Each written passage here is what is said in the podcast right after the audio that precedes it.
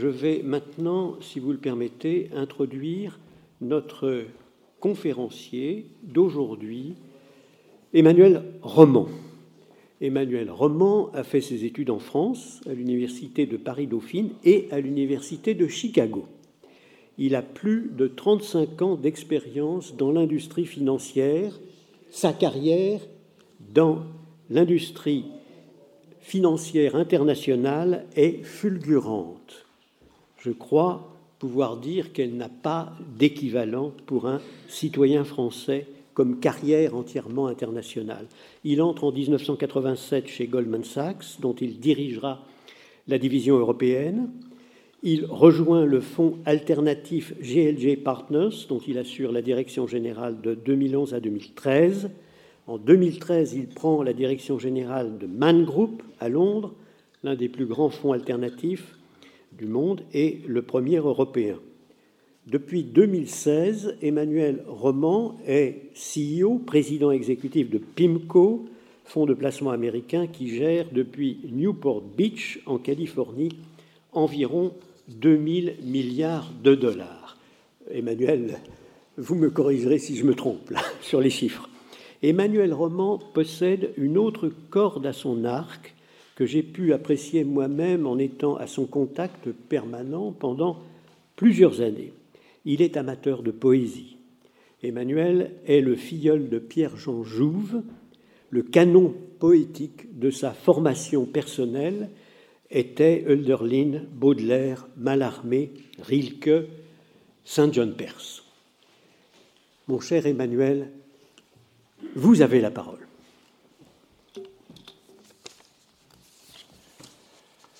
Monsieur le Président, Monsieur le Secrétaire perpétuel, Mesdames, Messieurs, je tiens d'abord à remercier mon ami Jean-Claude Trichet qui a eu l'extrême bienveillance et la gentillesse de m'inviter sous votre prestigieuse coupole. C'est un immense honneur à beaucoup de points de vue pour moi de prendre la parole aujourd'hui et d'être dans un des grands lieux de la culture française. J'ai rencontré Jean-Claude Trichet pour la première fois en 1993, alors qu'il était encore, merci, directeur du Trésor. C'était un moment difficile pour le franc, comme on en a connu, en particulier vis-à-vis du Deutschmark. Et Jean-Claude était devenu l'apôtre de notre monnaie nationale. Travaillant alors chez Goldman Sachs, j'ai eu la chance ou la malchance d'accompagner nos économistes qui avait une vue négative et bien peu informée sur le franc. Et je dirais que cette première rencontre fut assez glaciale, mais que le réchauffement climatique a bien fait les choses et 30 ans après, nous sommes passés du froid polaire à la chaleureuse température méditerranéenne de la Californie. Et une grande amitié. Alors la Californie, pourquoi? Pour situer l'univers dont je viens, PIMCO est une compagnie basée à Newport Beach, dans le sud de la Californie, où nous gérons 2000 milliards de dollars en tout type d'obligations, allant des bons du Trésor américain et des OAT, en passant par de dettes de nombreuses entreprises et aux emprunts de pays émergents. Bien que le siège de la compagnie soit en Californie, nous avons 24 bureaux à travers le monde. Le processus d'investissement part d'un travail macroéconomique où nous confrontons nos vues sur des variables réelles telles que les taux d'intérêt, le chômage ou l'inflation, avec des considérations ascendantes sur les secteurs économiques et les entreprises. Et c'est dans ce cadre-là que j'ai eu le plaisir d'écouter et d'apprendre de Jean-Claude, comme membre de notre Global Advisory Board aux côtés, entre autres, de Ben Bernanke et de Gordon Brown. J'espère apporter aujourd'hui les exemples concrets de problèmes de gouvernance tels que nous les vivons au jour le jour. Ma thèse est la suivante, la main du marché ne fonctionne souvent pas parfaitement, et ce pour des raisons bien connues des économistes. On pense à l'asymétrie d'information, aux externalités négatives ou au caractère quasi monopolistique de certains acteurs. De manière plus profonde, l'intérêt public et civique est bien peu défendu et souvent le manque de gouvernance blâmé pour des problèmes beaucoup plus profonds de politique. Mon allocution va essayer de montrer différents problèmes concrets de gouvernance et différents dysfonctionnements des marchés, avec évidemment un angle américain.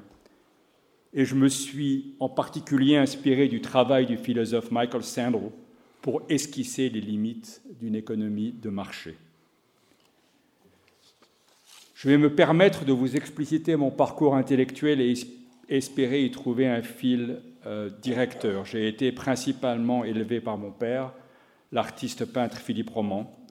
Il a été un disciple et ami de Pierre Jean Jouve et son œuvre se situe dans la mouvance d'une peinture figurative européenne.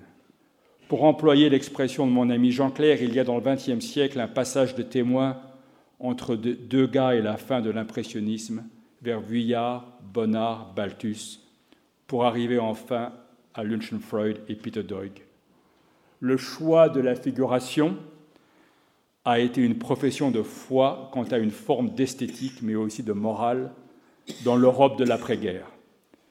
De manière surprenante, le marché va se tromper longtemps sur l'importance des différents artistes. J'ai le souvenir très vif, enfant, de ces formidables expositions au centre Pompidou, Paris-Vienne, Paris-Berlin et Paris-New York dans la fin des années 70.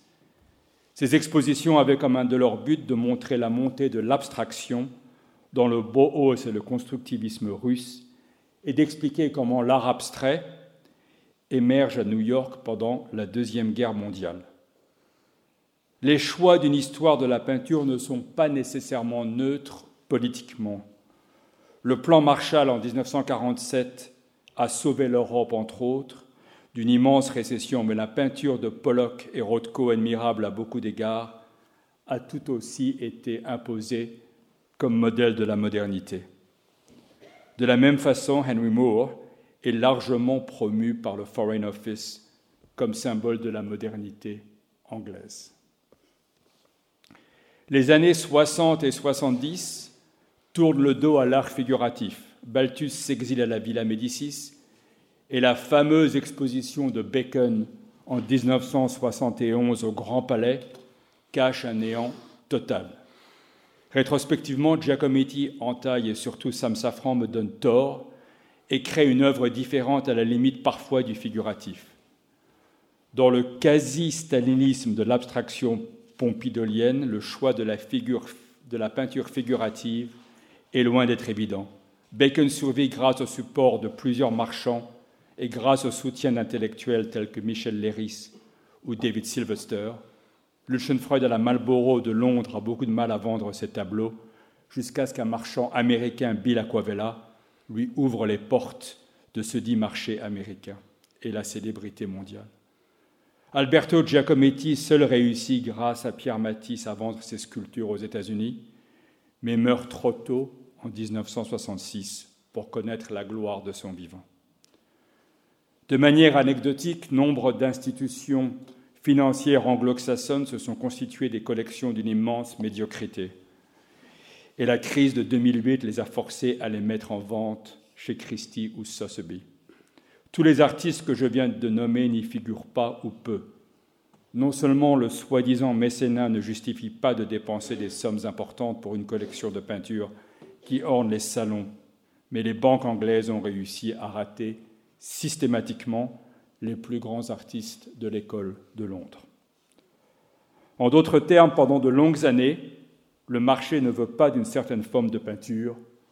La main invisible d'Adam Smith n'a pas fonctionné pendant un long moment et un praticien de la finance comme moi va confronter pendant plus de 30 ans l'efficacité des marchés à différents modèles philosophiques. J'ai quitté la France en 1985 pour l'Université de Chicago. Le salut était probablement à l'ouest pour moi et je postule à une carrière universitaire. Le choix de l'Université de Chicago est dû à l'influence intellectuelle de François Furet, qui y enseigne l'histoire et à qui je rends hommage. La science économique a heureusement été sauvée par Wall Street et j'interromps ma recherche anecdotique pour rejoindre Goldman Sachs en juillet 1987. Wall Street est à l'époque le temple de la reproduction sociale cher à Pierre Bourdieu. On recrute dans un nombre très restreint d'universités américaines une horde d'hommes blancs auxquels il est confié le soin de continuer cette mission capitalistique. Toute forme d'exogamie est absente, et tels les autochtones canadiens, la cérémonie de la fumigation est dévolue au dieu argent comme purification rituelle et spirituelle.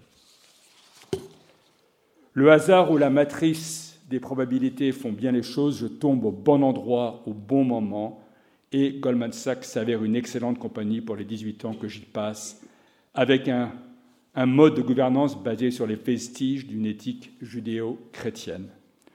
John Weinberg, longtemps senior partner de Goldman Sachs, donne les grandes lignes morales de la compagnie. Le client passe en premier car c'est un choix moral sur le long terme avec des conséquences conséquentialistes. Et en découlent des choix tels que ne jamais faire d'EPA, hostile, ne pas être dans la gestion de fonds pour ne pas être en compétition avec ses propres clients, et enfin, ne pas céder aux pratiques de Mike Milken et de financer des compagnies avec trop de dettes, ce qu'on a appelé après les junk bonds. On découle aussi une éthique de vie que je découvre, un pointage au 85, 85 pardon, Broad Street le lundi matin à 6 heures, achat des produits des grands clients de la maison, le frigidaire de General Electric, la voiture de Ford, les outils de Sears, engagement caritatif important comme obligation morale de redistribution. Et ces principes sont très en ligne avec le calvinisme dans lequel j'ai grandi et qui est traité admirablement par Benjamin Friedman dans Religion and the Rise of Capitalism. D'un point de vue de gouvernance, qui est donc le sujet aujourd'hui, Goldman Sachs est alors une société en commandite privée, détenue par 50 associés, responsables sur leurs biens propres, de manière solidaire et indivisible. Ce modèle existe en Europe et se retrouve de manière similaire à l'époque chez les banquiers privés suisses, tels un Pictet ou Lombardier, ainsi qu'un Lazare ou un Rothschild. Ces principes admirables ne vont pas durer longtemps et le voyage au bout de la nuit que de Ferdinand Bardamu commence au début des années 90 avec l'explosion des produits financiers et le besoin grandissant d'un bilan. Le modèle de la société en commandite meurt à petit feu.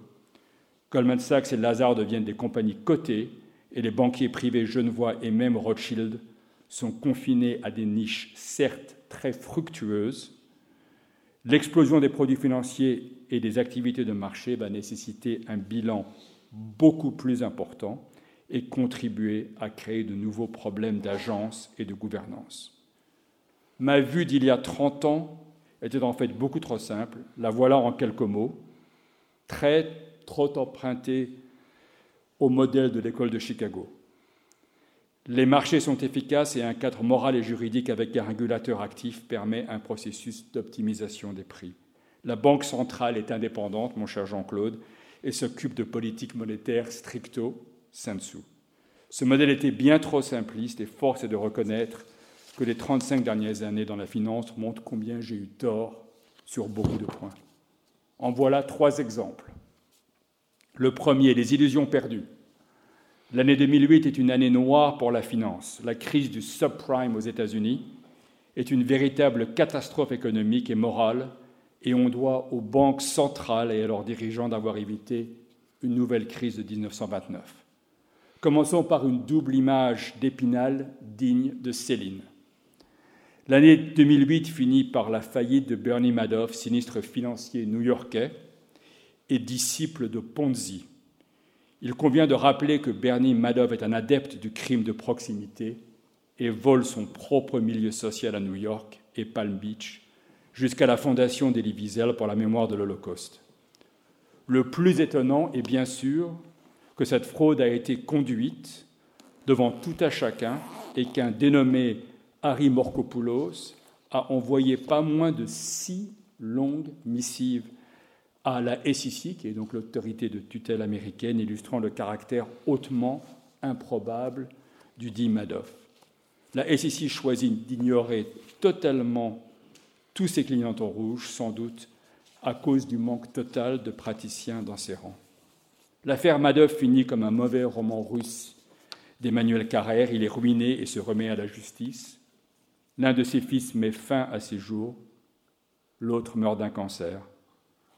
Un certain nombre de banques auraient dû se poser des questions sur leur opération avec le dit Madoff, mais dans l'air du temps, elles ont totalement oublié. Le seul gagnant dans ce naufrage est le trustee en charge de la faillite, un certain Picard, sans lien de famille avec le célèbre colonel, qui se retourne contre les banques et aussi contre tous les clients qui avaient retiré leur argent à temps et échappé à cette fraude. Le trustee récupère ainsi, 14 ans après, 92% des fonds, dans la grande tradition américaine, le cabinet d'avocats du dit est payé 384 millions de dollars, et pour faire bonne mesure, 300 millions de dollars sont payés à une autre demi-douzaine de cabinets d'avocats. La triste histoire Madoff qu'on pensait sans suite est en train de se répéter sous nos yeux avec la faillite de FTX, et celle de son jeune fondateur Sam Bankman-Fried, SBF.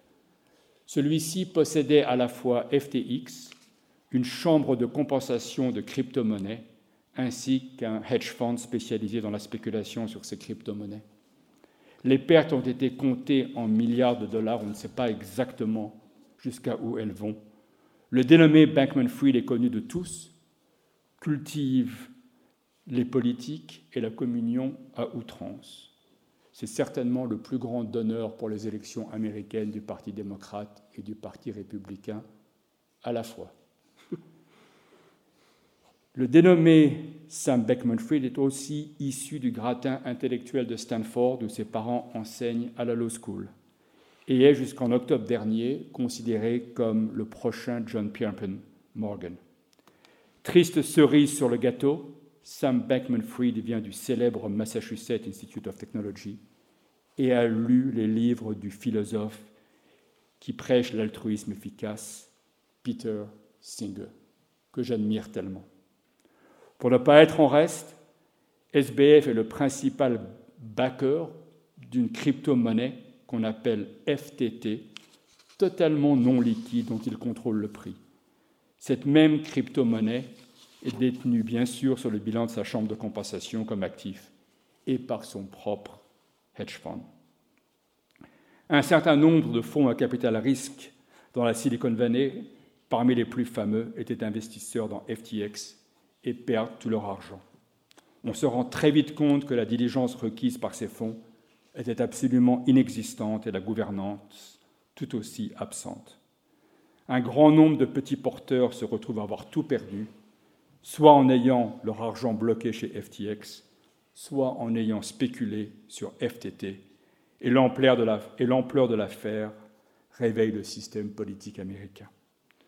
Toutes les entités de Sam Beckman-Fried sont enregistrées au Bermude à travers un schéma juridique extrêmement compliqué et échappent à la SEC et au DOJ.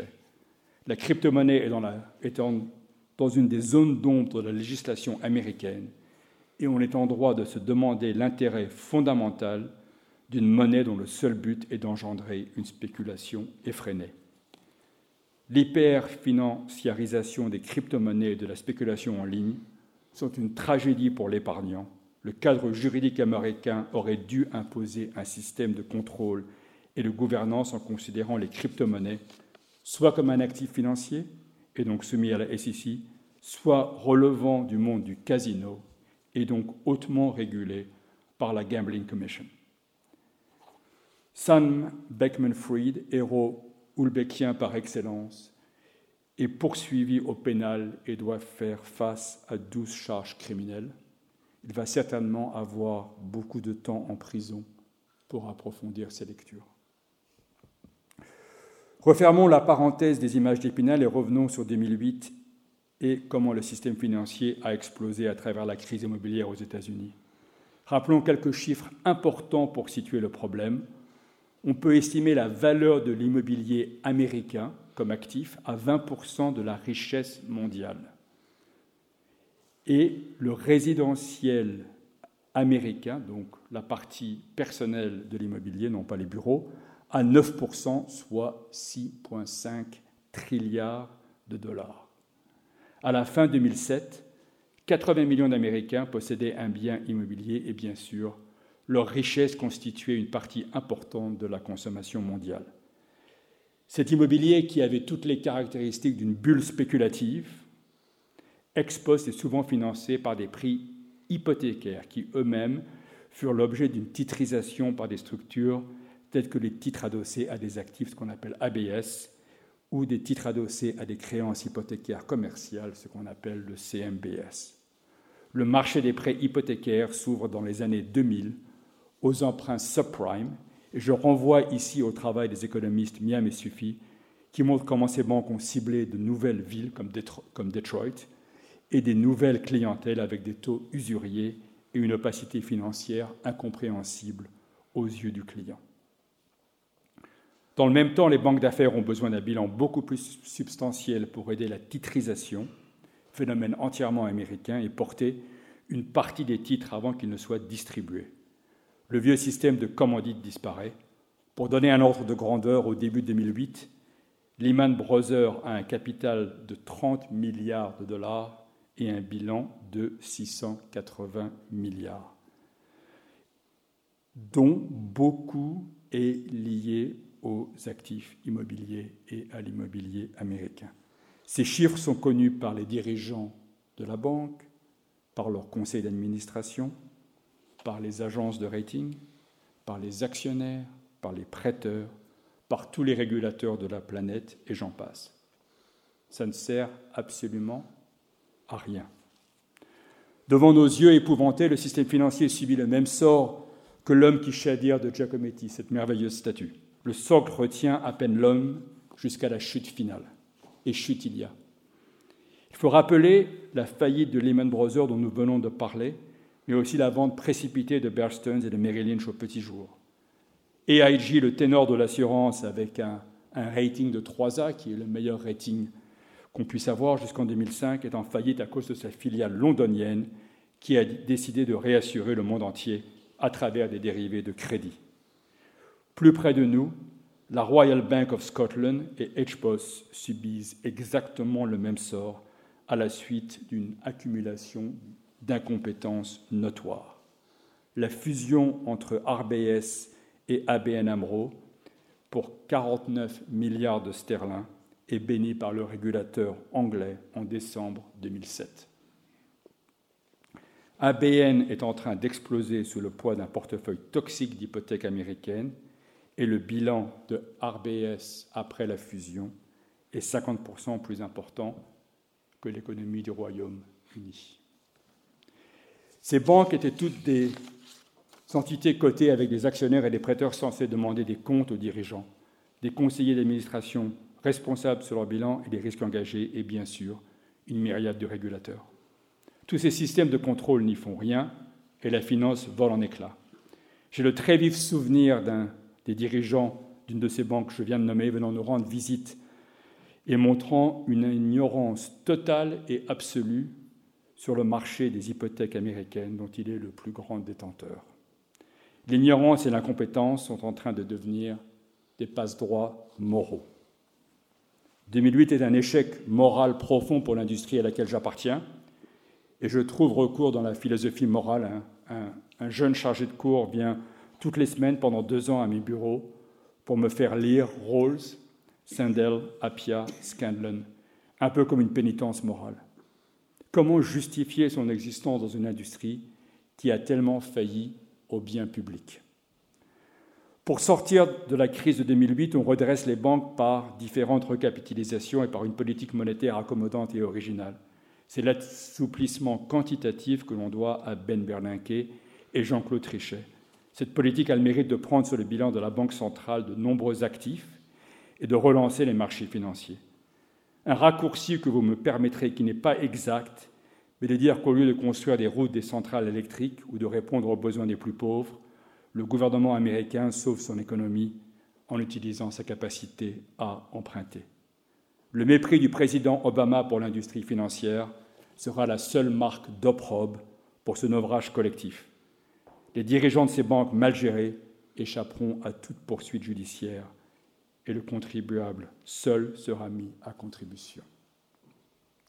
Les banques sont malheureusement différentes et rétrospectivement, la marge de manœuvre en 2008 était très faible. Les banques existent pour prendre des dépôts bancaires et transformer la liquidité en prêts bancaires. Pour cela, les banques doivent posséder différents niveaux de capital selon leur taille et leur structure de bilan et doivent être soumises par le régulateur à des tests de stress. On devrait rappeler ça aux régulateurs américains. Le but est bien sûr d'éviter une panique bancaire et la fermeture de banques comme on l'a vu en 1929. Notre ami Ben Bernanke et Doug Diamond viennent de se partager un prix Nobel d'économie pour leurs travaux sur leurs institutions financières. Et le travail des lauréats en Suède montre bien comment les banques sont instables et le marché est soumis à de multi-équilibres de Nash dont la panique en est malheureusement un. Et je vais revenir sur ce point. On en conclut que les banques sont bien différentes d'autres entreprises et doivent être soumises à une régulation et une gouvernance différentes et extrêmement approfondies. Deux situations très fluides sont apparues au cours des deux dernières semaines. La première concerne la Silicon Valley Bank en Californie du Nord. Cette banque a énormément prospéré au cours des années 2020 et 2021 donc dans le boom technologique, en attirant beaucoup de dépôts de compagnies dans la technologie et de leurs fondateurs. Aux États-Unis, la Federal Insurance Deposit Corporation assure les dépôts jusqu'à hauteur de 250 000 dollars. Donc votre dépôt est protégé jusqu'à hauteur de 250 000 dollars. Après, on prend le risque de crédit. Il semble que 97% des dépôts de SBV aient été supérieurs à cette limite ce qui rend la, banque très, trop exposée à une panique.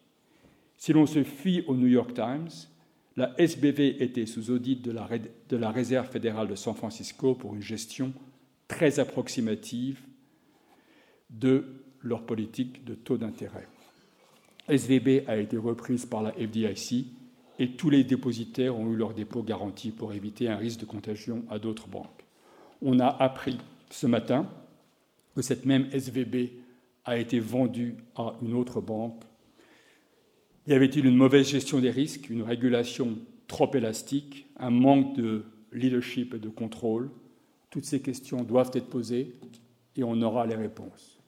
D'un point de vue personnel, ce qui ne fait pas partie de cette allocution, il s'agit d'une incompétence totale du président de la banque, du conseil d'administration de la banque et du régulateur qui était juste là à demander des comptes.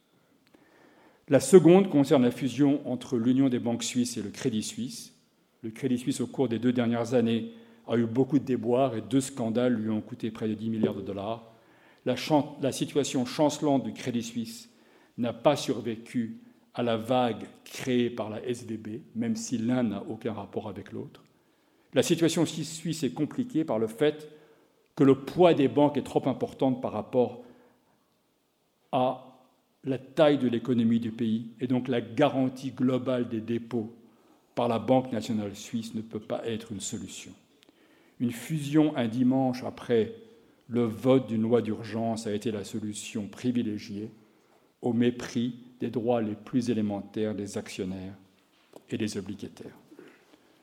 Trois conclusions évidentes me semblent s'imposer. Premièrement, les membres du conseil d'administration d'une banque doivent avoir une vraie expérience de marché et une compréhension des instruments impliqués. Je pense que les rapports de David Walker, mentionnés par notre ami Howard Davis il y a un mois, sont bien trop polis pour souligner l'incompétence historique totale des administrateurs et des chairmen. La BCE et la Fed se sont montrés beaucoup plus rigoureux dans le choix des dirigeants des banques.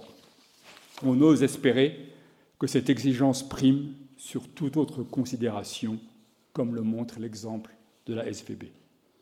Deuxièmement, le banquier central et le régulateur ont besoin de praticiens dans leur rang avec des vraies responsabilités et une vraie compréhension des risques.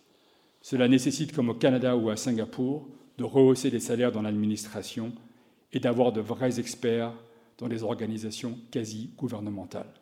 Les pouvoirs publics doivent être à même d'instaurer des vrais mécanismes de contrôle, à l'image un peu d'autres organismes similaires. On pense à la FDA qui nécessite 10 ans de tests avant de mettre un nouveau médicament sur le marché, ou la FAA qui force Boeing à garder au sol ses avions 737 MAX. Troisièmement, et je, m'approprie ici une idée de Michel Sandel, le philosophe, le monde financier ne peut pas exister avec des sphères publiques et morales séparées dans une démocratie moderne. La philosophie des marchés ne peut cacher les vraies questions de politique et de morale que j'ai soulevées. Deuxième volet, la crise énergétique et la gouvernance de marché. La guerre en Ukraine et la volatilité sur le marché du pétrole et du gaz montrent des tensions entre les facteurs ESG et politiques et les problèmes de gouvernance qui en découlent. La dépendance énergétique européenne sur le gaz naturel russe n'est plus acceptable le rôle des grands groupes pétroliers est de nouveau à l'ordre du jour. Il existe pour tout investisseur une problématique sur l'évaluation des groupes pétroliers avec des critères souvent contradictoires. Et je vais me permettre de prendre le cas de Exxon. ExxonMobil naît en 1859 quand un certain colonel Edwin Drake trouve du pétrole à Titusville, qui est une charmante ville de Pennsylvanie. En 1870, John Rockefeller, dont le nom a survécu, et ses associés créent la Standard Oil Company dans l'Ohio, qui devient le précurseur d'ExxonMobil. Eh bien, Rockefeller a bien compris le concept de monopole et contrôle à la fin des années 1800 près de 80% de la production américaine, jusqu'à ce que, en 1911, la Cour suprême lui demande de casser son monopole en 34 compagnies, dont bien sûr ExxonMobil. ExxonMobil est basé au Texas, se demande s'ils doivent être à Houston ou à, Fort Worth, mais tout près du bassin permien qui va de l'ouest du Texas jusqu'au Nouveau-Mexique. Et ce bassin semble une ressource inépuisable grâce au progrès technologique, puisqu'on peut creuser de plus en plus profond. ExxonMobil a une capitalisation boursière de près de 500 milliards de dollars et a généré 58 milliards de dollars en 2022. Ces profits viennent principalement de l'activité downstream, c'est-à-dire l'exploration pétrolière, et ExxonMobil est exactement ce que notre intuition nous suggère, à savoir une énorme compagnie pétrolière qui bénéficie de sa taille et d'énormes économies d'échelle dans l'exploration pétrolière. Pour donner un peu un ordre d'idée, Saudi Aramco, qui est le géant euh, de l'Arabie saoudite, est trois fois plus grande que Exxon et Chevron, l'autre grand acteur américain, et Total, combinés, sont à peu près la taille d'Exxon. En mai 2021, un petit fonds qui s'appelle Engine Number One réussit un coup sans précédent en proposant et faisant élire trois administrateurs sur le conseil d'administration d'Exxon. Le but Forcer Exxon à réduire ses émissions de carbone et à être transparent sur son plan énergétique à horizon 2050. Exxon et son président sont abasourdis par ce résultat car ils n'ont pas l'habitude dans le Texas de se faire imposer des administrateurs. La surprise est que, confrontés au choix du Conseil, les grands fonds indiciels votent pour ces trois nouveaux directeurs. Ce résultat est important car il montre une vraie préoccupation de gouvernance ESG de la part du marché. Décarboniser une compagnie pétrolière n'est cependant pas simple et différentes technologies permettent de réduire l'émission de méthane et de carbone dans différentes parties de la chaîne de production. Ces mesures, dans l'état actuel de la technologie, ne sont pas suffisantes pour atteindre le but sociétal de 2050. Le rôle du président d'Exxon est-il de maximiser la valeur de son action avec comme conséquence des impôts payés au gouvernement américain ou doit-il se soumettre à une responsabilité sociale supplémentaire? Ce sujet a été traité par Jean Tirole, ici présent dans son, ouvrage L'économie du bien commun dont je m'inspire ici. Il est certain que plus d'informations venant des compagnies aide les actionnaires et les consommateurs à faire de meilleurs choix. Forcer ExxonMobil à divulguer son niveau d'émission de CO2 et à énoncer un plan pour le réduire, difficilement discutable. Demander à Apple de décrire dans le détail sa chaîne d'approvisionnement en Chine ou poser des questions sur l'extraction du cobalt au Congo, au Congo pardon, comme je vais en parler, me semble une évidence et le rôle de l'actionnaire et du créancier très important. Ni l'un ni l'autre ne peuvent cependant taxer les externalités et l'instauration d'une taxe énergétique aux États-Unis semble une évidence totale. Ce processus démocratique se heurte de plein fouet à des velléités politiques. Une forme d'impôt sur le consommateur est jugée régressive aux États-Unis par les démocrates et des taxes supplémentaires sur le complexe pétrolier absolument inacceptables pour les républicains. Devant son incapacité à faire voter toute taxe énergique, l'administration se tourne vers maintes groupes de travail pour essayer de trouver des solutions privées et aider la transition énergétique. L'actionnariat, lui, est confronté à des choix cornéliens qui vont de l'exclusion de tout investissement en valeur pétrolière jusqu'à l'indifférence totale et la recherche du seul profit. La dernière grande découverte est due à Exxon en Guyane, mais la pression de l'actionnaire sur de nouvelles explorations pétrolières n'est pas nécessairement bénéfique sur le long terme. Il est impossible pour une major d'aller explorer de nouveaux champs pétroliers dans des pays à haut risque, et cette activité est laissée soit à des compagnies privées totalement opaques, soit à des compagnies asiatiques. Je compare cela avec Exxon qui s'est engagé dans un plan à horizon 2030 avec comme cible cinq types de réduction allant du CO2 au méthane. Exxon a aussi comme but d'être à net zéro en 2050 et fournit un rapport de 100 pages sur ses progrès. Le rapport est bien fait et montre un type de gouvernance amélioré depuis 18 mois. Et tout le crédit va aux actionnaires et aux emprunteurs. Les objectifs d'Exxon restent en deçà de ceux de ConocoPhillips, un de leurs compétiteurs, mais la tendance va dans le bon sens. La gouvernance mène cependant à un équilibre multiple avec des standards bien différents si on est soumis à la transparence des marchés ou non. La Maison-Blanche et le Parti démocrate se félicitent de ces progrès jusqu'à la guerre en Ukraine. Le prix du pétrole à la pompe et l'inflation énergétique sont devenus un cheval de bataille pour nombre de candidats au Congrès et les progrès d'Exxon ne sont plus à l'ordre du jour. Une indépendance énergétique totale et la possibilité pour les États-Unis de constituer un plan Marshall sur l'énergie pour ses alliés sont devenus une priorité politique. Et pour cela, on a besoin des mastodontes américains. En restant sur le terrain de la transition énergétique, je vais parler de problèmes rawlsiens de justice distributive internationale dans l'énergie. La transition énergétique est un énorme problème pour les États souverains et les solutions complémentaires dont le vent, le solaire, le nucléaire et à plus long terme l'hydrogène semblent loin. Les États ont bien compris que l'émission de CO2 reste constante et incompatible avec une hausse des températures de 1,5 degré. Le rôle et la responsabilité des États sont à la fois extrêmement importants, mais relèvent d'une série d'équations très compliquées. En tant que grand prêteur aux États, sujet auquel nous sommes confrontés tous les jours, il est parfaitement responsable de pousser tout émetteur, État ou non, dans le bon sens et pénaliser des décisions négatives quant à l'environnement. Ainsi, chaque obligation que nous détenons est notée avec un score ESG qui rentre dans notre décision finale d'acheter ou non. Le problème distributif est illustré par le fait que la Chine et l'Inde émettent certainement plus de CO2 que la France ou l'Allemagne, mais ces chiffres deviennent l'inverse quand on les rapporte au nombre d'habitants et relève d'une histoire énergétique totalement différente. Pour des raisons globales évidentes, le réseau chinois ne peut pas prendre le chemin de celui des États-Unis, donc une augmentation marginale doit être faite dans des énergies de transition, dont le nucléaire. Le chemin vers une énergie électrique pose le problème suivant.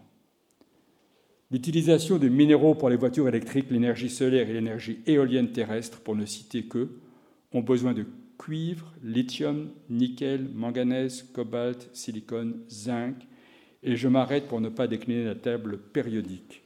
Pour bien comprendre les enjeux politiques, dans un rapport récent, le département de l'énergie aux États-Unis notait que sur 35 des minéraux identifiés comme critiques pour la transformation énergétique, 14 n'existaient pas aux États-Unis et 18 nécessitaient d'être importés pour prendre le lithium et le cobalt comme exemple, la production va être multipliée par 4 sur les 8 prochaines années. L'Australie produit la moitié du lithium dans le monde, mais se garde bien de le transformer en se targuant d'être un pays vert. On laisse ça à la Chine. 70% de la production du cobalt est produit dans la République du Congo, mais bien sûr acheté et transformé en Chine. Le sort des travailleurs dans les mines du Congo est décrit par Amnesty International et rappelle l'industrie textile au début du XIXe siècle en Europe. De nombreux enfants sont employés dans des conditions inhumaines, dans l'indifférence la plus totale. On a appris il y a deux semaines qu'un immense gisement de lithium avait été découvert en Iran. Qui peut avoir des relations avec l'Iran de nos jours? La Chine? Point d'interrogation. Les fabricants d'automobiles électriques continuent à sauver la planète en ignorant sciemment comment leur cobalt est extrait. Le philosophe Kwame Apia note que de grands changements moraux sont le résultat d'une honte sociétale. Doit-on vraiment en attendre d'en être là? Les conséquences écologiques sont tout aussi importantes. Les images des mines de cobalt dans les provinces du Katanga au Congo ou de Maureen Maureen dans l'ouest de l'Australie montrent une terre desséchée rouge qui ressemble à des vues d'une partie aride de la planète Mars. Personne n'imagine qu'une institution financière prête au Congo, mais la Chine s'en charge. Par contre, les emprunteurs australiens et le dollar australien sont les devises de choix et l'État australien est fier de son rating de 3A. Standard Poor's a sans doute oublié que l'étymologie de murine murine où est tout euh, ce cobalt pour les arbres origines australiens est celle d'un acacia. L'acacia n'existe bien sûr plus. L'industrie minière en Australie contribue à plus de 10% du PNB et les problèmes écologiques de l'ouest du pays ont été peu à l'ordre du jour. Les choses changent, le problème est suffisamment connu et soulevé par les ONG pour que les marchés refusent de financer certaines exploitations minières en Australie. On notera tristement que les deux grands groupes miniers australiens ont trouvé en Afrique un grand nombre d'opportunités sans grandes contraintes écologiques. Il est donc nécessaire de financer cette transition énergétique avec une vision objective, avec nombre de variables et beaucoup d'incertitudes. En ce qui concerne la variable temps, il est plus facile d'évaluer les progrès du gouvernement australien ou de financer la construction d'un centre de données vert pour Microsoft, mais d'autres situations sont beaucoup plus compliquées. Comment juger un ESCOM, qui est le monopole sud-africain d'électricité? l'Afrique du Sud a 30% de chômage et fait face à la sécheresse, l'inflation des matières premières, la corruption, les coupures d'électricité 8 heures par jour. Le président Ramaphosa, élu démocratiquement, vient de convoquer un meeting de son cabinet sur le sujet d'ESCOM et de graves accusations de corruption politique au sein de la compagnie ont fait surface. Quelle gouvernance adopter? Un financement à long terme pour accompagner le solaire et le nucléaire adossé à des actifs en fermant les yeux sur les problèmes fondamentaux, refuser toute forme de participation et laisser le problème à la Banque mondiale. Nous gérons de nombreux portefeuilles de pays émergents où l'indice de référence est constitué de 10% des pays suivants. Chacun est 10%. La Chine, l'Indonésie, la Malaisie, la Thaïlande, le Brésil, le Mexique, l'Afrique du Sud. Le problème reste entier. J'avoue ici que notre intuition nous fait défaut et que la gouvernance est faite au cas par cas. Nous avons fini par prêter à ESCOM avec une garantie du gouvernement sud-africain. Est-ce le bon choix moral? Je ne sais pas. Un résultat bien peu satisfaisant pour clôturer cette section. Troisième et dernière section. La lutte contre l'inégalité et l'État-providence. L'Amérique, en lisant Thomas Piketty et en regardant des vidéos sur CNN de Noirs américains exécutés par la police, se pose des questions certes modestes sur l'inégalité des chances. Là encore, pour combler aux carences politiques, on se tourne vers le monde de la finance pour créer des solutions de marché. Cette dernière partie de mon intervention est la plus personnelle et traite de problèmes de gouvernance associés au S de ESG. L'Amérique souffle de trois fléaux. Le deuxième amendement qui protège les armes, le long et lourd héritage de l'esclavage et enfin un système politique de 50 États bien désunis. La responsabilité d'un chef d'entreprise est de constituer et protéger une métastructure où tout employé a la chance de réaliser ses ambitions. Pour cela, le cadre de gouvernance et les principes d'entreprise doivent être justes au sens rawlsien du terme. L'histoire des États-Unis est faite de vagues d'immigration successives et la diversité raciale dans l'entreprise un vrai but qui doit être intégré à la stratégie et sans, sans aucun doute nos clients la demandent. La Californie du Sud où j'habite n'est pas un lieu où il est facile d'attirer des Noirs américains. Et nous avons décidé il y a cinq ans d'ouvrir un bureau à Austin. Je rappelle qu'Austin est une ville libérale dans un Texas républicain, mais avec une démographie qui change puisque maintenant 40% des habitants du Texas sont d'origine latine. Austin a aussi une très bonne université et Apple et Google y ont eux aussi établi des bases solides.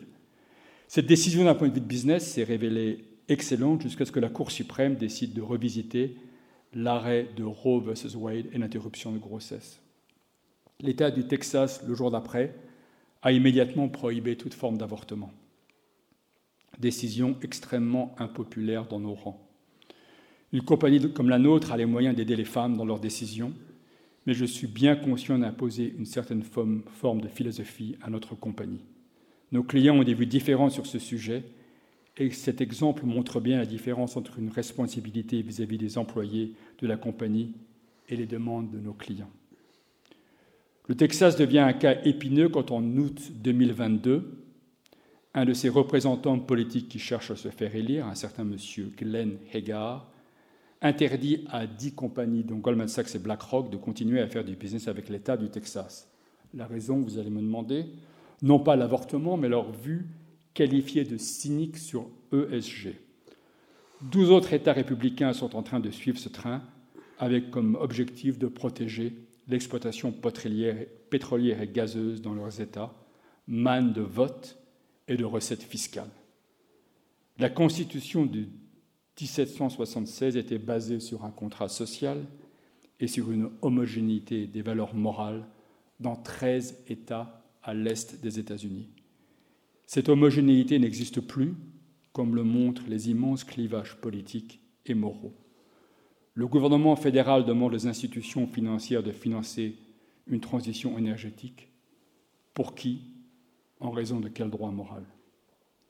Le problème des armes à feu et des munitions est typiquement américain et montre de, nombreuses contradictions de gouvernance. Rappelons que le taux d'homicide aux États-Unis est dix fois celui du Canada, pays voisin, ou des pays européens, et que le droit des armes au feu est protégé par le deuxième amendement. Les victimes sont pour la plupart des hommes noirs venant de situations extrêmement difficiles. En pensant aux responsabilités d'un investisseur dans la gouvernance vis-à-vis de S, de ESG, force est de mettre le sujet sur la table. Prenons le fonds multigénération de la Norvège comme exemple qui a le mérite d'être très transparent et que nous, nous pouvons tous regarder sur l'Internet. Et il est très transparent dans ses règles déontologiques, une marque d'excellence de gouvernance et qui n'est pas prisonnier des clivages politiques américains. Le trilliard de dollars géré par nos amis norvégiens vient exclusivement du pétrole de la mer du Nord et comme mission de promouvoir la stabilité économique de la Norvège et épargner pour les générations futures. On note au passage qu'un baril de pétrole en mer du Nord à 100 mètres de profondeur est aussi ESG-friendly qu'un qui sort du sable du Qatar ou de l'Arabie saoudite, ce qui montre combien le progrès technologique a aidé les Norvégiens. Les Norvégiens ont lu les mêmes livres de philosophie morale que votre humble serviteur, et le ministre des Finances publie une liste noire de compagnies non désirables. C'est là où ça devient intéressant. Toute compagnie liée au charbon, armes nucléaires, tabagie, corruption et droits de l'homme sont exclus. Boeing est exclu par les Norvégiens à cause de la branche nucléaire qu'ils ont, mais tous nos pétroliers favoris, dont Exxon, ne sont pas exclus. Les compagnies fabriquant des armes ou des missiles telles que Raytheon ou Lockheed sont totalement OK. Les 10 000 Américains sont oubliés, car la loi protège les armes à feu. J'avoue avoir personnellement beaucoup de mal avec les choix des Norvégiens, mais ils ont le mérite d'être clairs et transparents, et on peut, imaginer qu'ils résultent d'un contrat social avec le peuple norvégien, suivant lesquels les règles ont été décidées d'un commun accord. Les 50 000 travailleurs dans les mines aux États-Unis n'ont pas la chance d'être nés en Norvège et doivent faire face à un système de Medicare et Medicaid au bord de la faillite. Dito pour ceux qui travaillent dans les mines de lithium et de cobalt en Afrique, tellement nécessaires pour la transition énergétique. Le grand mérite de la Norvège est d'avoir compris que le problème est au niveau mondial et signe avec l'Indonésie un petit accord de 50 millions d'euros pour arrêter la déforestation. Un premier pas timide dans la redistribution écologique. Cela ne peut cacher les immenses besoins de l'Afrique subsaharienne et la nécessité d'une redistribution globale beaucoup plus importante pour assurer une transition énergétique. Le point final est malheureusement évident. La gouvernance modelée des pays riches est beaucoup faite aux dépens des plus pauvres. Derrière les considérations sur la gouvernance se cache un profond mépris pour une responsabilité morale envers les plus pauvres. Montaigne disait, et je le regarde, la pauvreté des biens est aisée à guérir, la pauvreté de l'âme impossible. Merci.